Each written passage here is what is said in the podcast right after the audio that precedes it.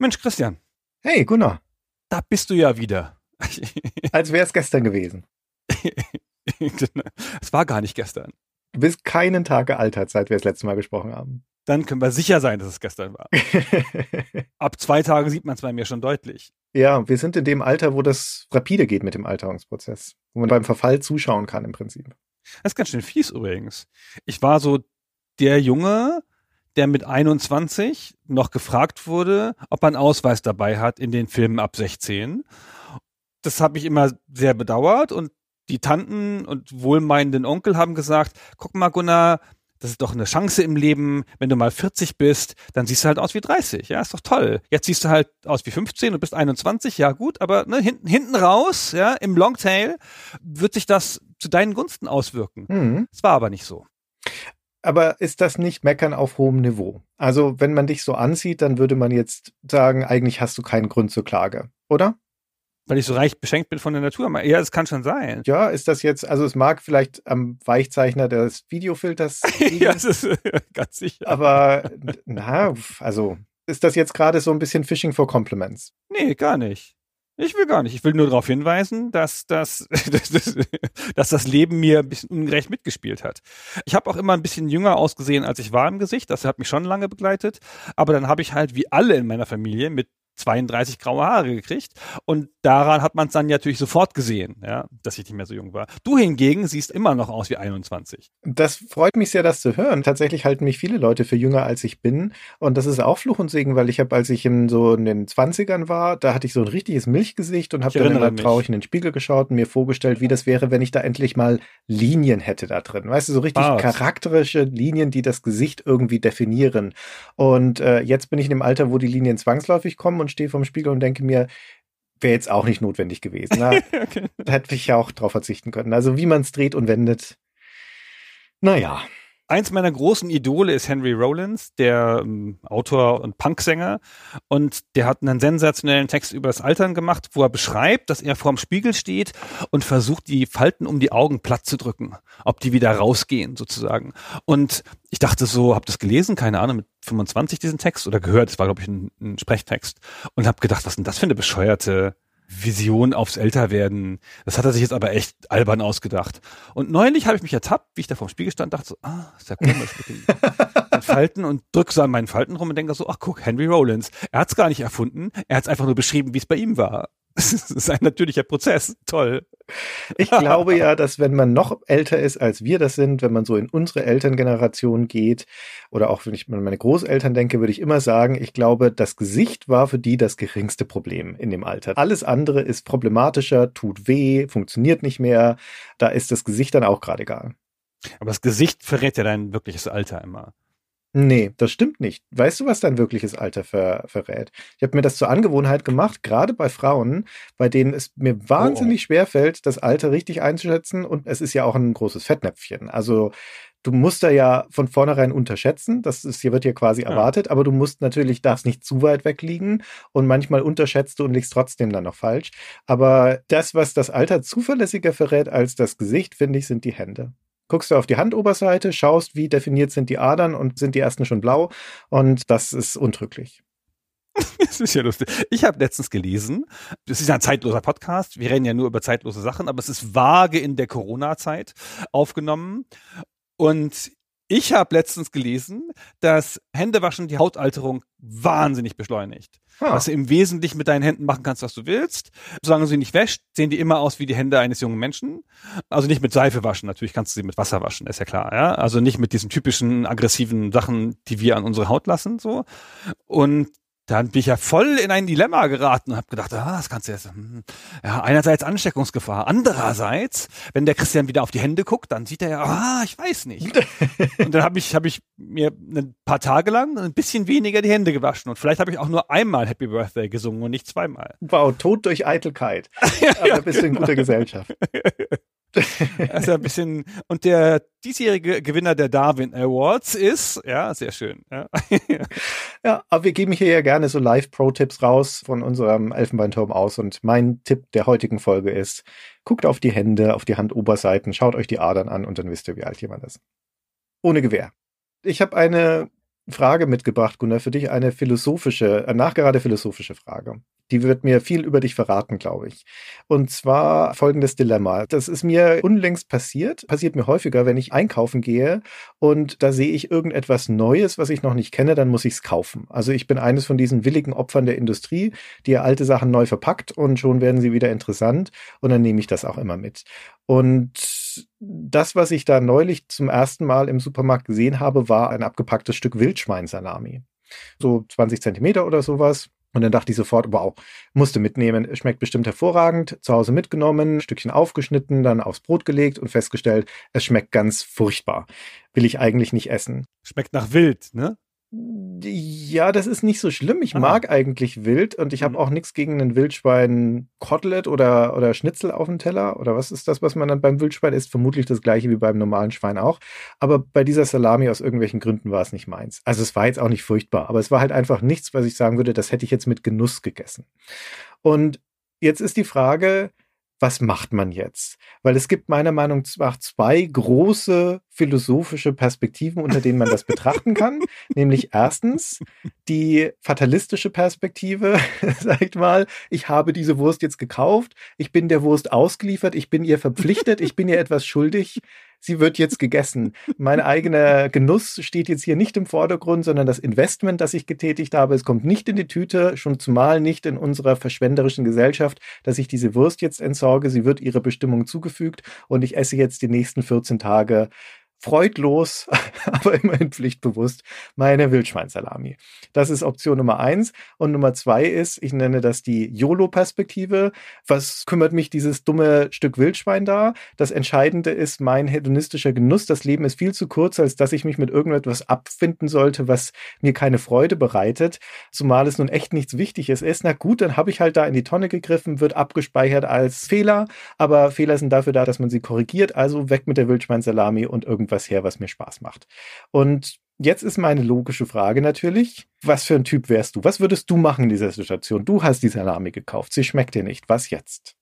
Ich glaube, es gibt diese beiden philosophischen Richtungen nicht in purer Ausprägung. Ich glaube, alle Leute haben schon mal beides gemacht, aber ich glaube, es entscheidet, ob man eine 60 40 oder eine 70 30 oder eine 80 20 Politik damit macht. Ich habe in solchen Situationen und das ist ja nicht so, dass ich die nicht auch schon öfter gehabt hätte, in der Regel versucht eine dritte Option zu wählen, um dieser Entscheidung auszuweichen.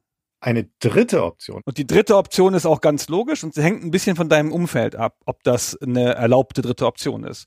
Ich verschenke die Wurst. Hm. Aber ganz offen so mit, ich habe das gekauft, es ist ganz scheußlich, aber du bist doch jemand, der scheußliche Dinge mag, bitte hier. Und das in meinem Umfeld geht das. So, wir sind auch so Leute wie der Nachbar fährt in Urlaub und bringt uns die Sachen, die er noch im Kühlschrank hat, offen. Eine halbe Milch, eine halbe Cola, keine Ahnung, und sagt hier, ich schmeiß das nicht weg, wollt ihr das haben? Und dann schmeißen wir es weg. Äh, nein, nein, also dann, dann nehmen wir das natürlich so. Und das ist so ein bisschen, das ist nicht in allen Bekanntenkreisen erlaubt, glaube ich, oder nicht in allen Bekanntenkreisen wird das gutiert, so ein Verhalten. Das gehört bei uns dazu. Also ich würde ganz selbstverständlich zum Nachbarn gehen und sagen, du, hier willst du meine Wildschweinwurst haben. Ich habe das lustigerweise auf einer Ferienreise mal gehabt. Da waren wir mit Kids in Frankreich. Also wir waren noch die Kids, keine Ahnung, 22 oder so, in einem Ferienhaus. Und dann haben wir da im Supermarkt so französische Nahrungsmittel gekauft. Und die waren nicht alle essbar für Deutsche vom Dorf. Und dann sind wir, haben wir einfach beim französischen Nachbarn geklingelt und haben gesagt, dieses hier ist möglicherweise ein Nahrungsmittel, das ursprünglich im Meer gelebt hat und gefangen wurde. Wir möchten das nicht essen. Wir sind dumme Deutsche. Wollen Sie das haben? Und der so, ich bin Franzose. Ich esse alles, was im Meer wohnt. Gib mir das. Und hat uns eine Flasche Wein geschenkt dafür und hat das an sich genommen. Schön. Und seither ist meine Haltung natürlich dazu geprägt, ja. Der, der, der Franzose hat uns gezeigt, wie es geht. So.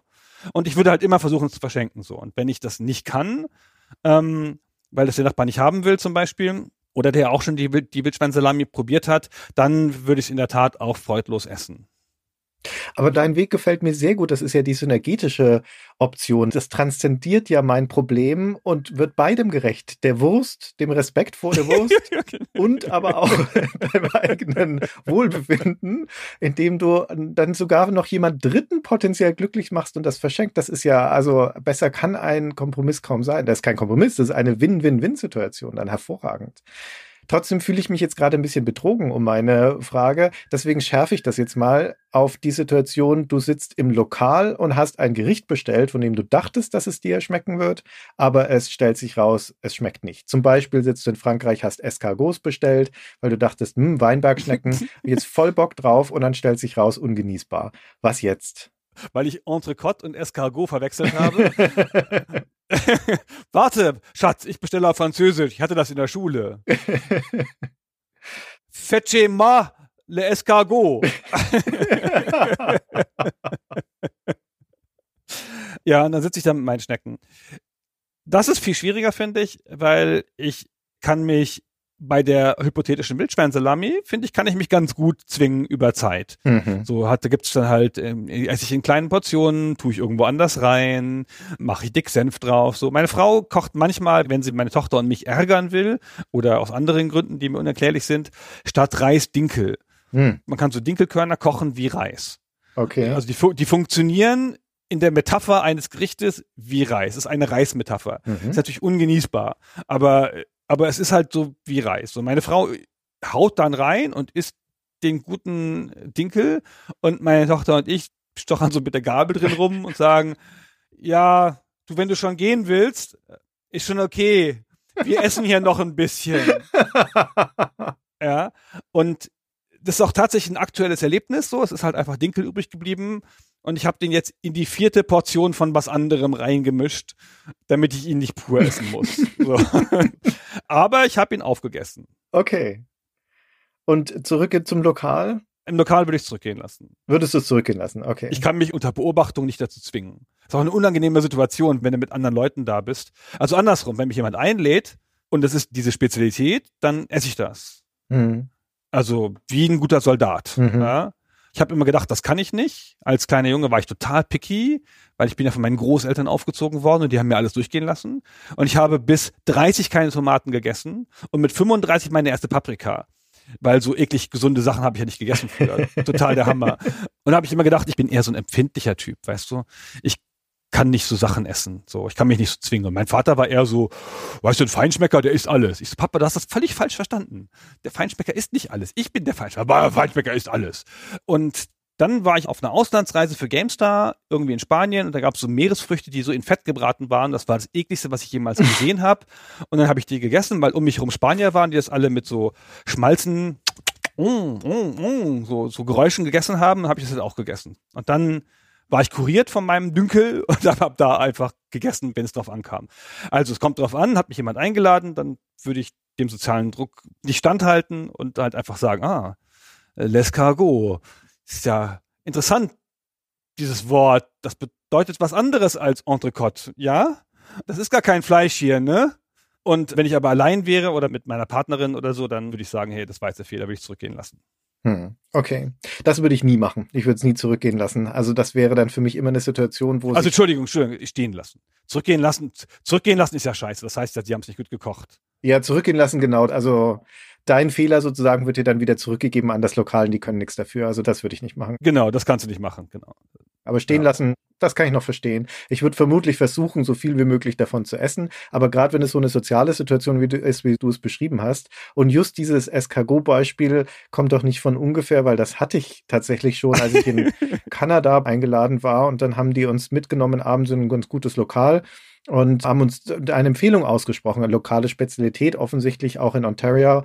Das sind ja erweiterte Franzosen, isst man gerne die Weinbergschnecken. Und wir so, das waren noch ein paar andere Journalisten mit dabei und alle so sehr skeptischer Blick. Und dann sagten die, na, also macht euch keine Gedanken, das kommt mit zwei Soßen. Und diese Soßen sind so intensiv. Eigentlich schmeckt es nach der Soße und nicht nach der Schnecke.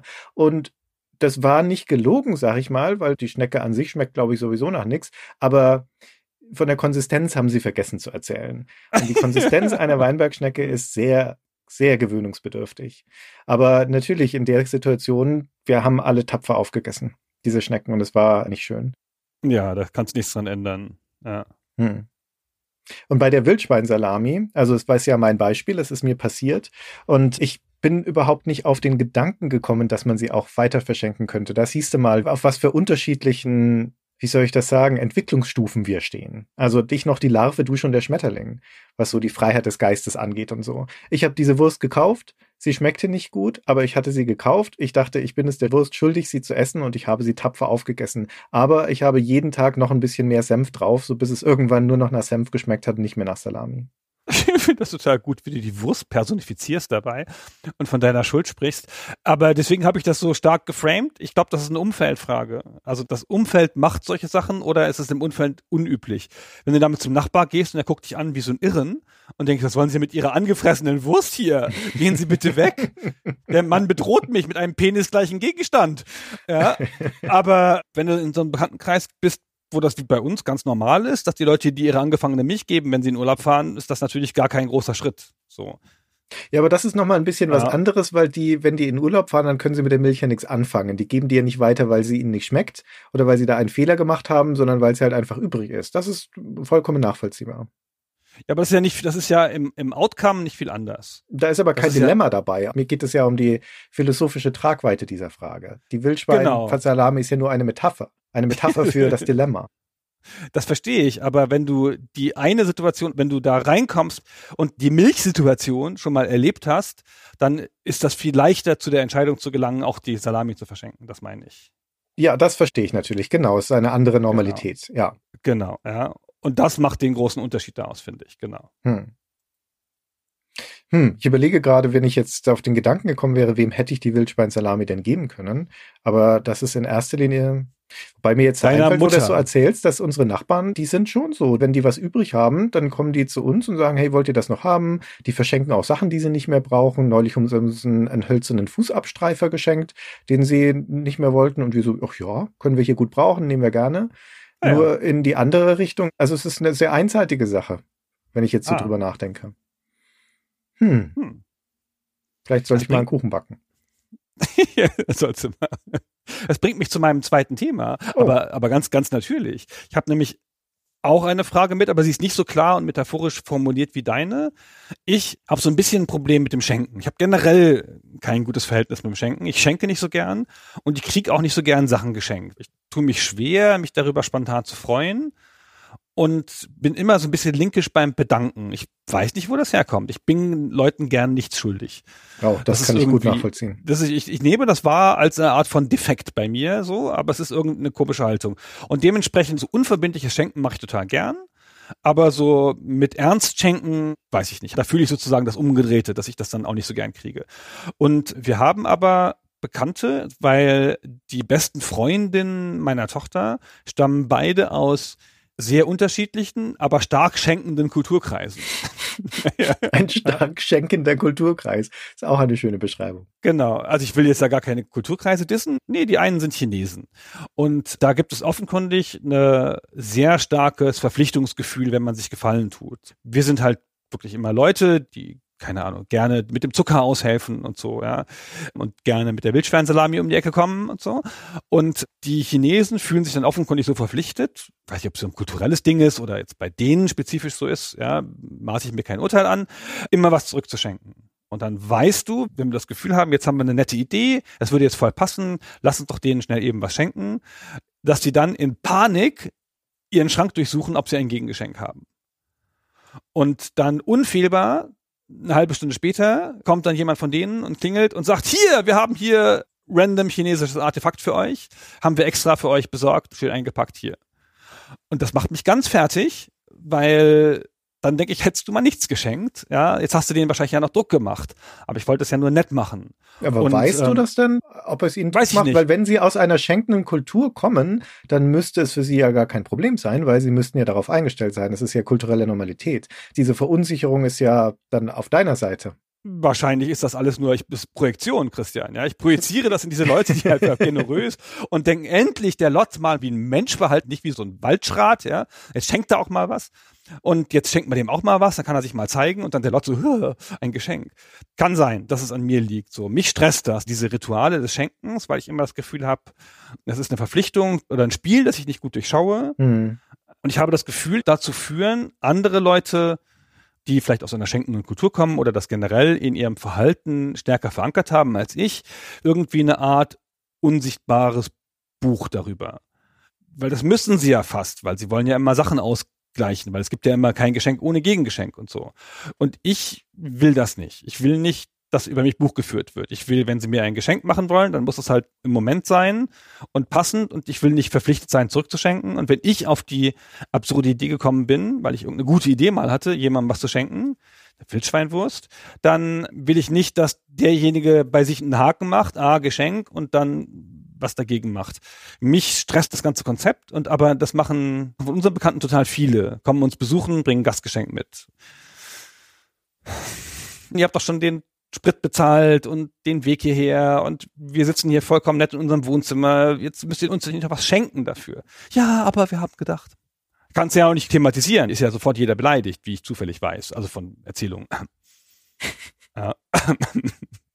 Keine Ahnung. Ich wollte mal fragen, wie gehst du damit um? Und ist das einfach eine Bekanntenkreisfrage? Gibt es auch Bekanntenkreise, die nicht schenken? Sind die Franken eine nicht schenkende Kultur? Oder eine schenkende Kultur? Ja, ich würde sie eher zu der nicht schenkenden Kultur rechnen, würde ich sagen. Also ich bin voll auf deiner Seite. Dein Standpunkt ist meiner. Ich würde das ganz genauso halten und ich verstehe auch das Problem, das dahinter steht. Und vor allem den Satz, ich stehe nicht gerne in der Schuld von anderen, das würde ich so vollkommen unterschreiben. Das ist mir auch sehr unangenehm. Ich frage mich, warum eigentlich? Das ist ja auch eine Mentalitätssache. Ich kenne auch Leute, die haben überhaupt kein Problem damit, Gefallen einzufordern und Gefallen anzunehmen, ohne dass ich das Gefühl habe, dass sie das jetzt den Schlaf kostet oder dass sie das unmittelbar zurückzahlen müssten. Was nicht heißt, dass die das nicht genauso erwidern würden, wenn halt eine ja. Gelegenheit kommt, aber die sind da ganz easy damit. Vielleicht hat man dann einfachere Situation. Ich frage mich, warum das für uns so problematisch ist. Ich möchte halt ungern Rechnungen offen haben und ich glaube, das ist schon auch ein Gefühl von so, wie soll ich sagen, ich möchte gerne in Harmonie leben mit allen Menschen da draußen. Und für mich persönlich ist die Harmonie gestört, wenn ich das Gefühl habe, ich schulde jemandem was, weil ich dann denke, der andere Mensch hat Grund, unharmonisch mit mir zu sein, weil er darauf wartet, dass ich etwas zurückgebe. Weißt du, was ich meine? Mhm. Es wird, ja, ist tatsächlich eine Projektion, ja. Ich weiß es ja gar nicht unbedingt, aber ich möchte halt ungern in einer Situation sein, wo jemand anders etwas von mir erwarten könnte. Fühlt man sich so mhm. verpflichtet, es lastet so auf einem. Das ist einfach eine unangenehme Situation.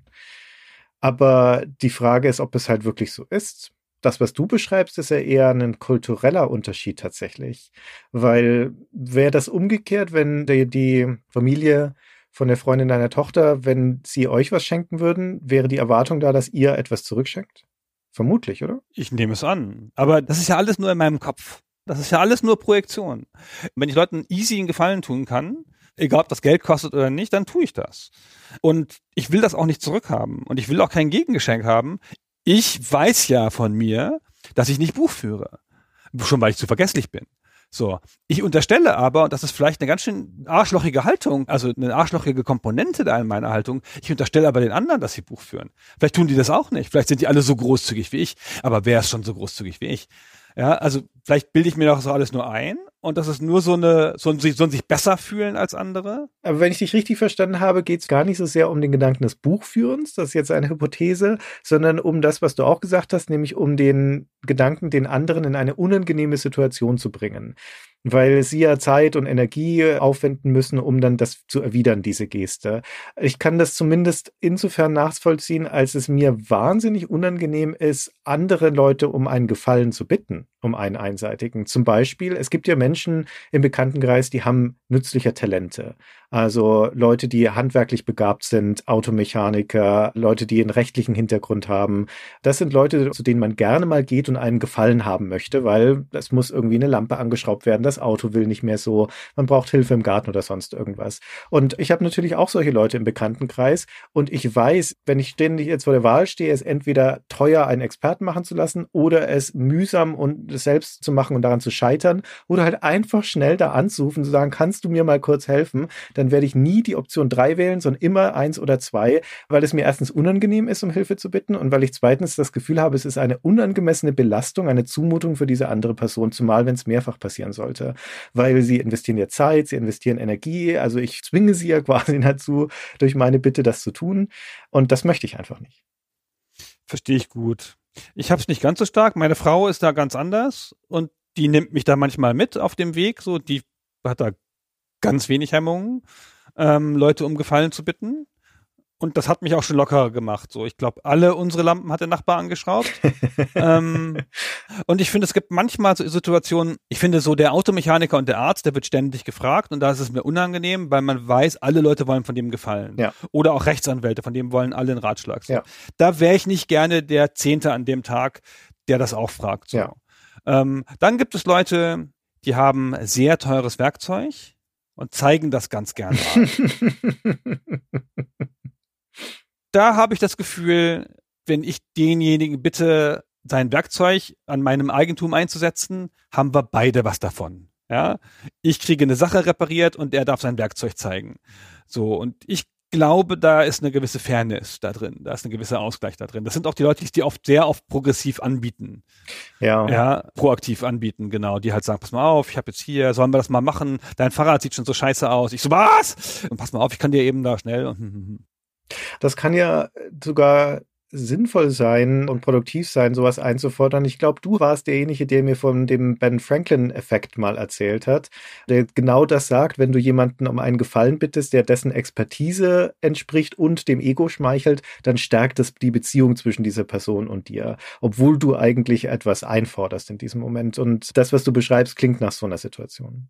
Genau, das ist sicher logisch. Da macht es mir dann, wie gesagt, nichts. Und ansonsten, also wir haben so eine kleine asymmetrische Situation mit einer Freundin von der Marleen, von unserer Tochter, der wir momentan ständig wegen Homeschooling Sachen ausdrucken müssen. Mhm.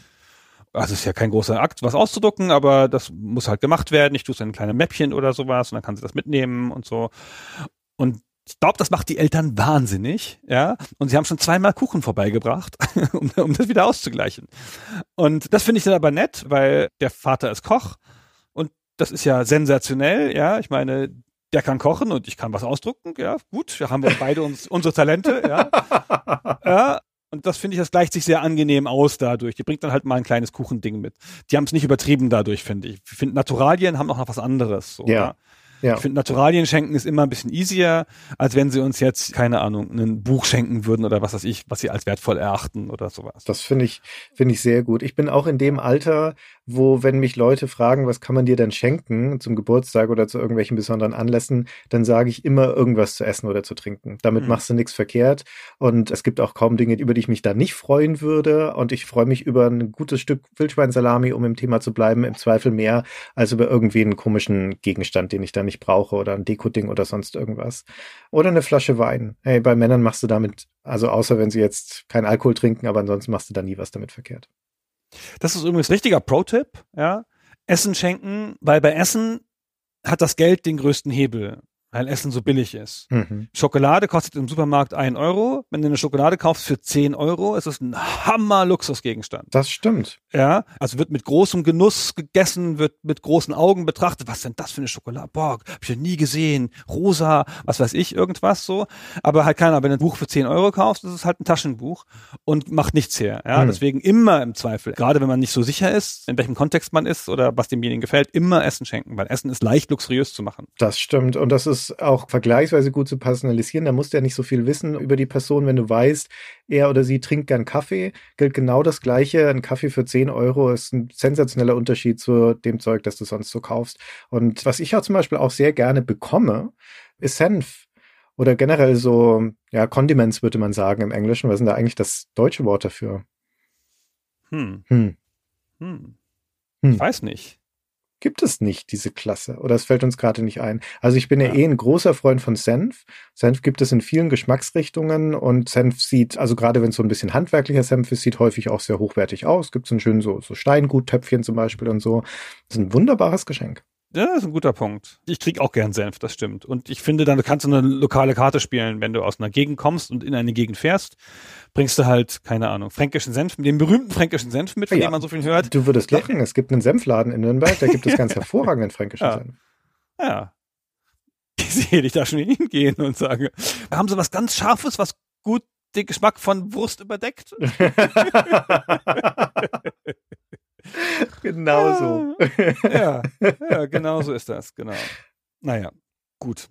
So, haben wir das auch geklärt. Nee, keine Ahnung, ob das abschließend geklärt ist. Ich wollte dem auch bloß Ausdruck verleihen, diesem Geschenkding, diesem Unwohlsein. Ich habe auch keine gute Lösung da. Nee, ja. ich habe ich hab auch keine gute Lösung. Ja. Ich glaube, außer halt einfach ein bisschen relaxter zu werden. Mhm. Und im Zweifelsfall ja. einfach mal das nicht den Elefant im Raum sein lassen, sondern das ansprechen. Mhm. Also sowas mhm. ist doch nicht so schlimm, wenn man das mal anspricht und aus und fragt, was ist die Erwartungshaltung, wie wollen wir das eigentlich halten? Wäre das nicht eine gute Maxime? Ich habe da ich habe da Angst vor, wenn es um eine schenkende Kultur geht, dass es dann ein, irgendein Bruch ist. Ja, aber wir müssen uns mit der schenkenden Kultur auseinandersetzen, die schenken aber auch mit der nicht schenkenden. Die müssten ja die gleiche Frage auch an uns haben. Das kann doch eigentlich nur produktiv sein, wenn man da miteinander spricht. Ja, na, weiß ich nicht. Ja, kann sein.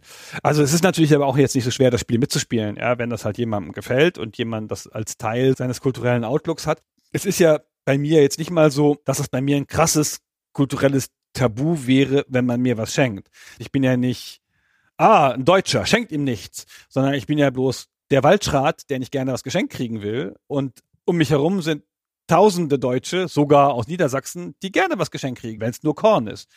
Ja, ich bin da, glaube ich, die Ausnahme und traue mich deswegen auch nicht mit meiner Haltung so progressiv auf Leute zuzugehen. Und die dann möglicherweise noch denken, es liegt daran, dass er Deutscher ist oder so. Ich bin ja auch noch in Süddeutschland, dass man noch mal ein bisschen anders. Also im Norden geht man halt sechs Jahre nicht mehr hin zum Nachbarn, ja, und dann ist auch wieder gut, da hat er schon verstanden, was man will. Aber in Süddeutschland sind die Leute ja auch noch so offen und so freundlich die ganze Zeit, ja, das macht mich ja auch noch zusätzlich fertig. Ja, dann kannst du ja davon ausgehen, dass sie auch nur das Beste im Sinn haben und dass die genauso gerne und aus vollem Herzen geben, wie du es auch tust, ohne dass sie die Erwartung haben, dass da was zurückgegeben wird und dass nicht jeder da immer dieses mentale Buch führt. Ich glaube, das ist auch so. Ich sag dir, das ist wahrscheinlich nur in meinem Kopf so.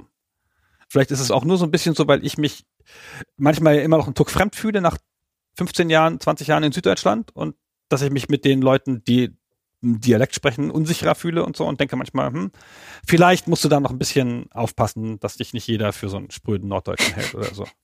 Wie wichtig dir ah. das ist. Okay, es gibt der Gesichtsverlust, das ist ein schlimmes Schicksal. Nee, nicht notwendig, aber ich mache mir da ungebührlich Gedanken drüber. Ich versuche ja in Beziehungen jeder Art relativ viel zu optimieren. Also an meinem Verhalten, was so geht. Und ich glaube nicht, dass das ein effizientes Verhalten ist. Und ich bin ja jemand, der so spontan auf Leute zugeht und das auch ganz gut hinkriegt, ja, dass Leute mich mögen oder dass zumindest eine Vertrautheit entsteht. Aber ich weiß ob ich es schon mal gesagt habe. Ich habe nach jedem, fast jedem Gespräch hinterher so Moment, ah, das hättest ja noch was Besseres sagen können. Oder das war jetzt aber nicht so, das war schon ein bisschen doof und so. Und es ist gar nicht so sehr, dass ich dann Angst habe oder das Gefühl habe, der sieht mich jetzt falsch. Es ist einfach so, so ein Optimierungsding, das ich halt ständig habe. Ich denke immer, das hätte es noch besser machen können oder angemessener oder irgendwas. Oder hätte Sachen sehen können. Ich versuche ja auch wie ein Schießhund auf soziale Signale zu achten. Und hin und wieder übersehe ich was. Boah, ey, und dann grämt mich das ein bisschen. Das ist ja erstmal das Merkmal eines reflektierten Menschen. Das spricht sehr für dich, solange das halt nicht umschlägt irgendwie ins Selbstkasteiende oder selbstzerstörerische, grüblerische, zweifelnde, sondern du letztendlich da immer noch rausgehen kannst, im Zweifelsfall auch mit dem Schulterzucken und sagen, naja, dann war es halt so. Das nächste Mal mache ich was anders. Ja, genau. Also beschäftige mich halt immer, aber ich bin ja nicht ewig dadurch gestört. So, ich bin ja mit adäquatem Selbstbewusstsein gesegnet und dann, wenn die halt nicht die richtige Antwort aus mir rauskitzeln, dann haben sie auch nicht gut gefragt. Ja. Was hast du denn in, in unserer Beziehung so optimiert in all den Jahren? Oh, das, dir ist schon klar, dass es total anstrengend ist, mit dir zu reden, weil du so präzise bist. Was? In vielerlei Hinsicht so. Also gerade bei Gaming natürlich, dass ich immer das Gefühl habe, ich muss mich ganz stark konzentrieren. Ist auch besser so. Ja. Und dann sagst du halt wieder so einen hanebüchenden Unsinn und dann. Ach, und dann, ja, jetzt wird spannend. Alle, alle, dann, dann ist alles wieder eingerissen. So. Was hättest du denn früher gemacht, was du heute nicht tust? Den Tisch umgeworfen, mich angeschrien? Ah ja, ich, ich schreie viel weniger als früher. Okay. Also das ist ein bisschen besser. Es ist auch nicht so eine Optimierung in so großen Linien. Es ist so eine komische, kleinteilige Optimierung im Sinne von, ich hätte doch da A sagen können und nicht B. Und das führt ja nicht notwendig zu, ich sage jetzt immer B. Das ist ja nur in der Situation, oh, das waren nur 80 Prozent oder 65 und nicht 90 oder was anstrebenswert ist. Das ist nicht so ein zielgerichteter Prozess. Das ist nur so eine, so eine kurze Nachreflexion. Und ich glaube, das kommt vom Schreiben. Hm. Das kommt vom Wiederauseinandersetzen mit dem eigenen Text und denken, ah, what the fuck, ey, was hast du denn hier geschrieben? Genre-Thron. Was ist denn das für eine Formulierung? Ja. Und ich glaube, so, genau, das ist vielleicht die Metapher dafür. Ja. Ich glaube, ich betrachte Gesagtes, wenn ich es erinnern kann, kurz danach, wie was Geschriebenes und denke, ah, da hätte man den Satzbau noch besser machen können. So ist das, glaube ich, ein bisschen. Also es hat gar nicht viel mit grundsätzlich an mir arbeiten zu tun. Ich arbeite an meinem Jezorn schon mein ganzes Leben. Ja, das ist schon, das ist richtig, das ist ein Rückzugsgefecht. Ja. Na, das muss schon viel besser geworden sein, würde ich sagen. Ich erlebe hm. dich nicht als gehzornigen Mensch. Ja, ich habe das neulich, naja, ach. Es gab wieder so einen Zwischenfall mit dem Postboten. Ich sage dir, ich verstehe es alles nicht. Was machen denn die Leute? Ja. Ich. Willst du ihn erzählen? Ich glaube ich, aber es ist so wie die anderen Zwischenfälle aus dieser Art, die ich schon erzählt habe. Ich trete aus dem Haus und da aus dem einen Haus, aus dem ich getreten bin, wenn man da aus der Haustür tritt, steht man direkt auf dem Bürgersteig. Da ist kein Garten vorher oder sonst irgendwas. Das ist einfach so ein Mietshaus. Und wenn man da raustritt, ist man auf dem Bürgersteig. Und da ich das weiß, trete ich da nicht weit raus. Ja, ich trete immer nur so einen halben Schritt raus, weil ich da ja niemand, niemand kollidieren will. Aber diesen halben Schritt mache ich wie einen Sprung, weil ich immer schnell gehe, immer in Eile bin. Und dann trete ich da, also wie ein Blitz auf die Straße, diesen halben Schritt halt, zack, stehe materialisiert, ohne Bewegung, zwar als wäre ich aus dem Boden geschossen, stehe ich auf dieser Straße. Und der Postbote ist mit seinem dreirädigen bürgersteigbreiten Fahrrad mit gefühlten 30 kmh diesen Bürgersteig lang gefahren. Mangelt mich beinahe über, also kann noch ein bisschen den Lenker zur Seite reißen und kommt einen Meter nach mir zum Stehen. Und ich so, was hatten Sie denn vor? Wollten Sie mich umbringen? Und er so, was treten Sie da so raus so plötzlich? Und ich so, ich will nicht sagen, aber ich bin der Meinung, dass ich hier raustreten darf und dass es zumindest fragwürdig ist, ob Sie hier mit vollem Tempo mit dem scheiß Fahrrad langfahren. und er so, ich hab doch gebremst. Ich so, Sie haben überhaupt nicht gebremst. Sie stehen einen fucking Meter weit von mir weg. Ich wäre tot. Tot könnte ich sein, wenn ich, wenn ich nur einen halben Schritt weitergegangen wäre. Und der so, Sie müssen da auch nicht so plötzlich rauslaufen. Und dann gab ein Wort das nächste und dann kamen schon Nachbarn zum Gucken, was da los ist und so. Und dann mussten wir das Gespräch abbrechen. Genau. Okay. er kann mich jetzt, glaube ich, nicht mehr leiden. Er grüßt mich auch nicht mehr. Und ich bin mir nur so mittelbar schuldbewusst. So natürlich muss ich den armen Mann da nicht verbellen, der in seinem Job da ist und vielleicht ist er in Eile und so weiter und so fort. Aber mit dem Fahrrad auf ja. dem Bürgersteig mit Tempo und dann sagt er mir noch, ich habe doch gebremst. Ich meine, er konnte ja nicht bremsen. Hätte ich einfach, wäre ich weiter rausgetreten, wäre ich eine Oma oder sonst irgendwas, die so mit dem Stock nach vorn gebeugt, hätte er mich halt erwischt. So. Und ich finde, er hätte auch mal sagen können, oh, sorry. So. Ja.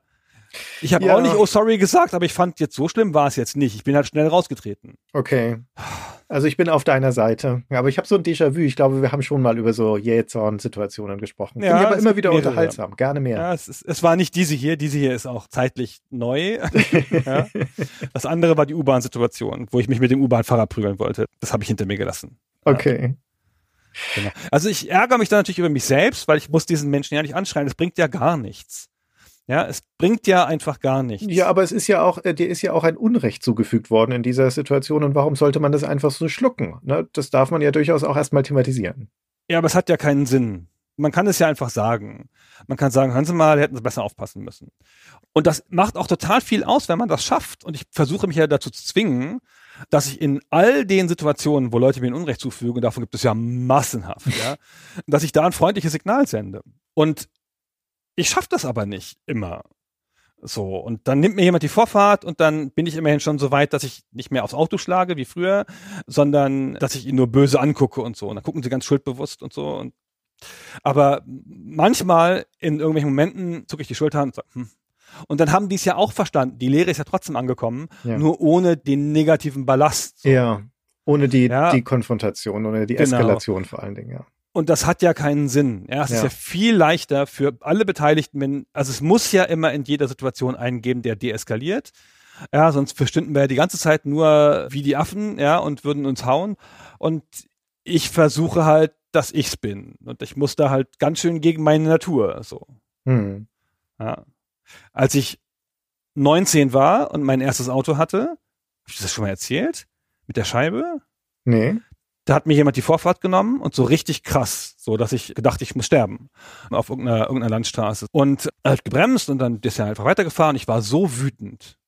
Ja, also auch über, über den Schock, Mhm. dass ich gesagt habe, du Arschloch, und hab so von unten gegen die Scheibe gehauen. Und dann habe ich die Scheibe zerbrochen mit der bloßen Hand. Boah. Von, Von deinem Auto, innen. die Windschutzscheibe. Ja, also nicht die ganze, sondern da war so ein Riesensprung drin. Krass. So. Und dann bin ich weitergefahren. Und dann kommt irgendjemand und sagt, hey Gunnar, ah, du bist auch da, ja. Was ist mit deinem Auto passiert? Das ist ja ein Bruch in der Scheibe. Ich so, sicher ein Stein gegengeflogen.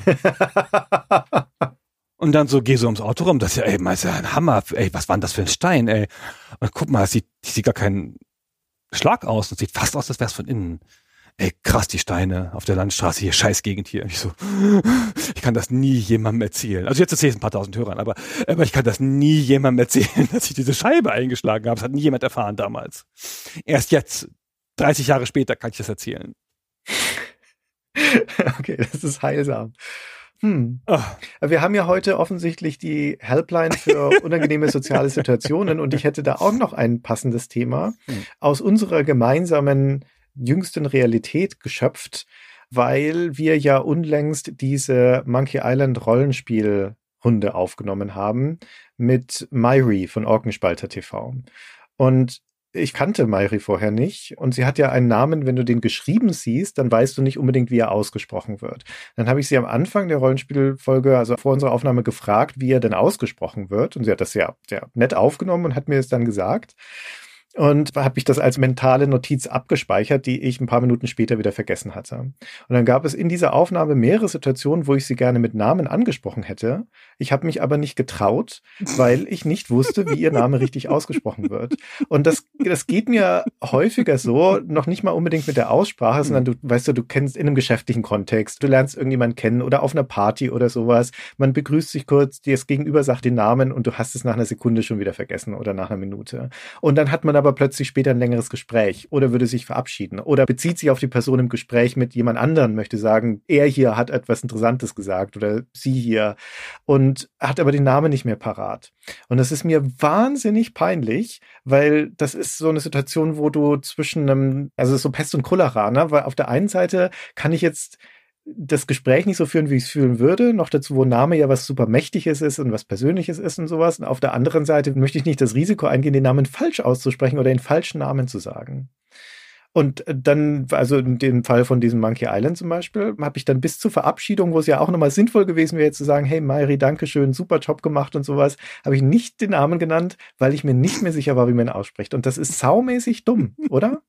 ja, es ist ärgerlich. Aber kann man ja nichts gegen tun. Es ist einfach so. Ja. Also die Umschreibung geht natürlich manchmal, ja. Ich komme in solchen Situationen manchmal damit weg, dass ich sage, und der gut aussehende junge Herr hier. Ah, clever. Sehr äh, gut. Ja. Oder, liebe Frau Spielleiterin, was meinen Sie denn? Hm. Ja, aber das ist natürlich, ich glaube, Das verschiebt es aber nur auf natürlich, weil Ja. irgendwann muss man ja vielleicht doch den Namen sagen. ich glaube auch, das nimmt mir nie jemand ab. Weiß Ich ich glaube, nicht. die Leute sind nur zu höflich und ich habe immer nachher das Gefühl, dass zumindest derjenige, dessen Name nicht genannt wurde, das merkt. Also jemand, der so angesprochen wird, hat natürlich eine feinere Sensorik dafür, dass er jetzt anders angesprochen wird als normal, als jemand, der es bloß hört. Ich glaube, bei den umstehenden Leuten komme ich damit durch. Hm. Der, der skurrile Herr Lott, ja, immer mit seinen Manierismen, das ist schon okay so, ja. Aber ich glaube, derjenige merkt es immer. Und dann fühle ich mich wieder ganz schlecht. Ich denke in solchen Situationen immer, dass man, also gerade wenn es sowas Unverbindliches ist wie das schnelle Kennenlernen auf einer Party oder sowas, oder wenn gerade zehn Leute hintereinander ihren Namen sagen, dann ist es nicht so schlimm, wenn man den nochmal vergisst. Und dann denke ich immer, einen Schuss hast du frei, einmal kannst du nachfragen. Jetzt hatte ich dummerweise bei der Monkey Island Aufnahme das ohne Not direkt am Anfang verschossen. ja, und deswegen war es verbrannt, die Option. Ich konnte nicht mehr nachfragen. Hattest du in deinem Deck, Deck nur eine Karte, ja? Ja. genau. Ah, ist das lustig. Das ist mir gar nicht aufgefallen, wie nett. Zum Glück. ja, Aber ich habe doch bestimmt Mairi gesagt, oder? Nee, ich luchse dann natürlich danach, dass irgendjemand anders den Namen sagt, damit ich es mir nochmal abschauen kann, aber du hast es nicht gesagt. Ich glaube, bis ganz zum Ende nicht. Mir war das aber so unangenehm, dass ich nach der Folge es dann direkt nochmal recherchiert habe und deswegen weiß ich es jetzt auch und ich werde es nie mehr vergessen und falls Mairi das hier hört, kann ich ihr auch versichern, dass ich den Namen jetzt kenne. Aber da, wo ich ihn gebraucht hätte, halt nicht. Ich glaube, sie ist Kummer gewohnt, was ihren Namen angeht. Möglich, das machte sie aber nicht besser. Nein, das ist richtig, genau.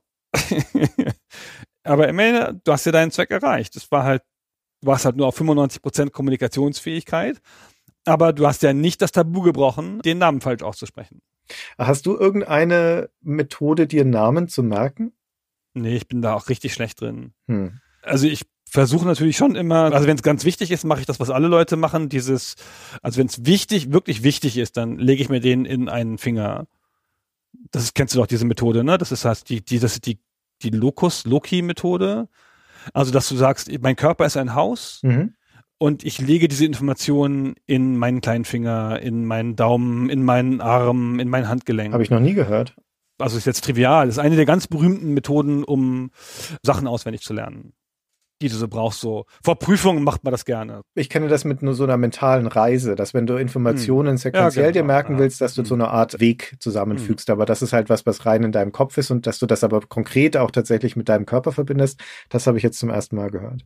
Genau, das, also es funktioniert auf eine ganz ähnliche Art, dass die Information logischerweise noch verknüpft ist mit was anderem. Mhm. Und du kannst auch daran an deinem Körper natürlich eine Reise machen, ja, also indem du an dir hochgehst oder indem du vom kleinen Finger zum Daumen gehst oder sonst irgendwas.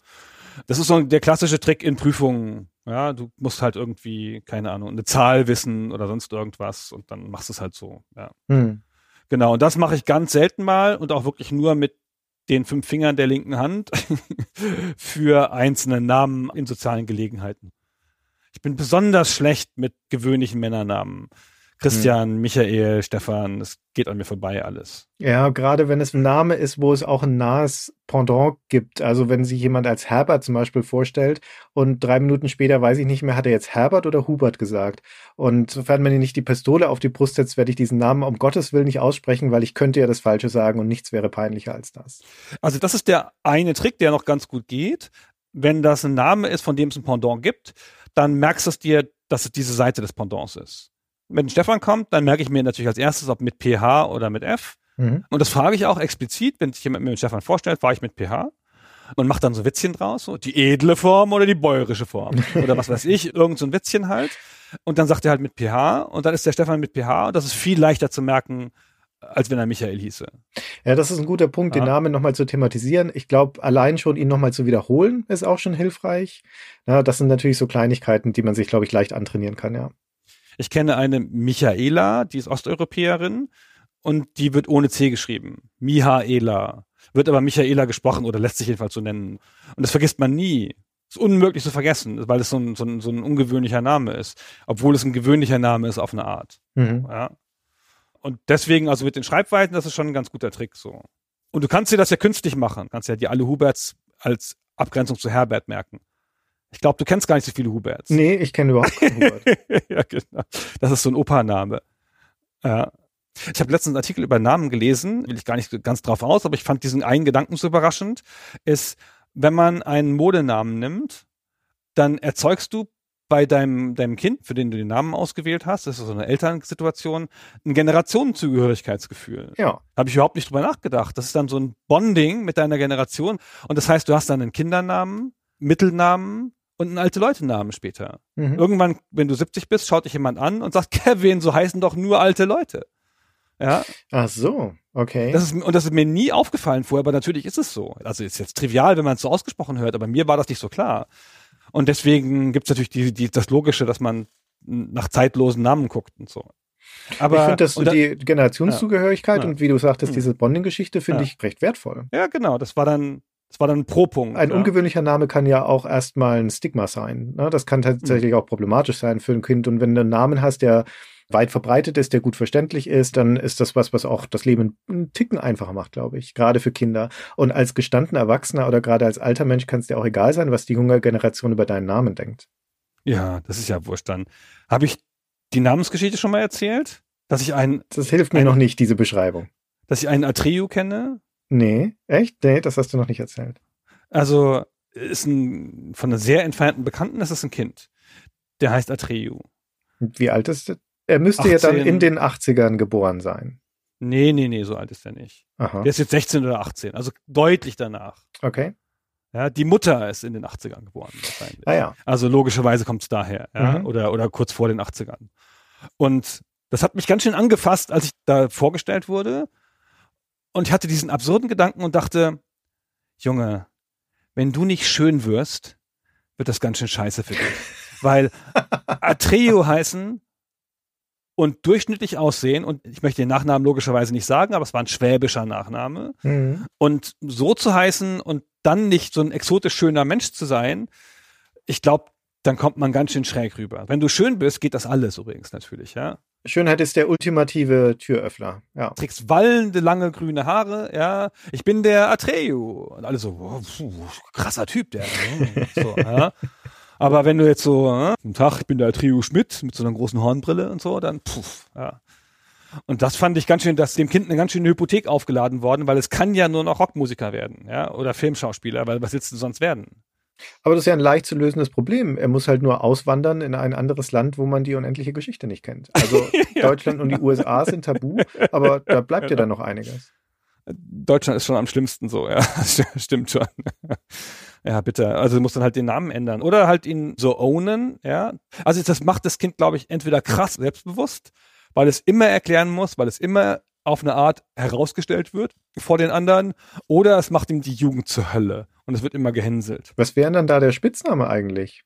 Atti? Treu? ja, Atti. Ja, Treu. Aber Atti ist schon der Beste natürlich, ja. Ja. Du musst halt einfach dann mit so einem Spitznamen ansprechen lassen. Im Zweifelsfall. Ja, da entwickelst du natürlich eine ganz spezifische Strategie, dich vorzustellen, wahrscheinlich. So, dann sagst du halt, mein Name ist der Treo, ja, ich weiß. Ja. Ja, oder ja, sowas. vielleicht, ja, genau. Ja. kann ja auch den Charakter bilden, dass ja. man dann halt mit dieser Hypothek ja. umgehen muss, aber das kannst du ja, die Bürde kannst du jetzt zu einer Waffe machen. Naja. Naja, gut. Die Atrio-Geschichte, okay.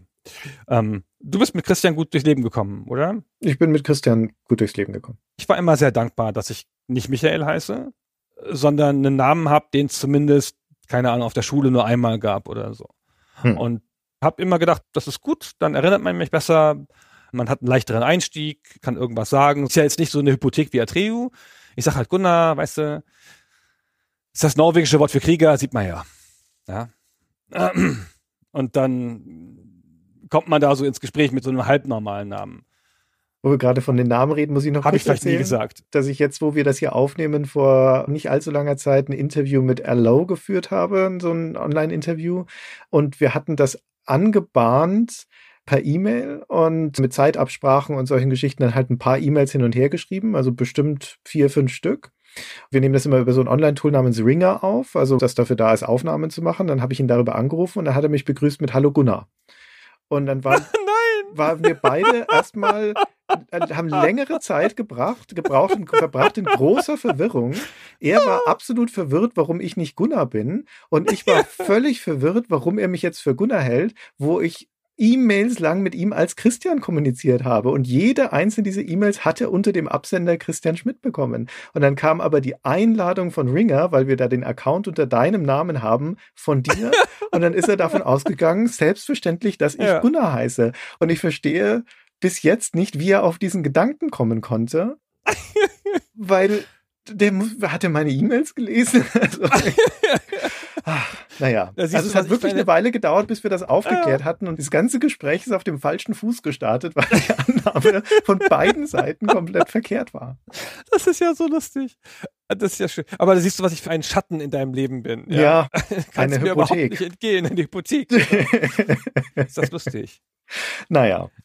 Aber ich hatte ihn früher schon mal interviewt, habe das ja schon erzählt, ja. Vielleicht hat er das erinnert, weil ich ja quasi Atreo heiße und er sich den Gunnar gut merken kann. Ja, vielleicht ist es das, weil genau. Vielleicht die Amerikaner, die merken sich das immer als Gunner, mhm. ja, so, und dann finden sie es immer irgendwie vage lustig. Vielleicht ist es das, das stimmt. Ja. Was für eine schöne Geschichte. Super Rauschmeißer jetzt, Christian. So. Ja. genau. Dann bedanke ich mich für die vielen Einsätze, Einsichten und diese schöne Geschichte zum Schluss. ja, gerne. Ich und bin wieder etwas weiser und reicher rausgegangen aus dem Gespräch mit dir. Das freut mich immer sehr. Das sind wir beide. Vielen Dank euch fürs Zuhören und bis zum nächsten Mal. Bis dann. Ciao. Ciao.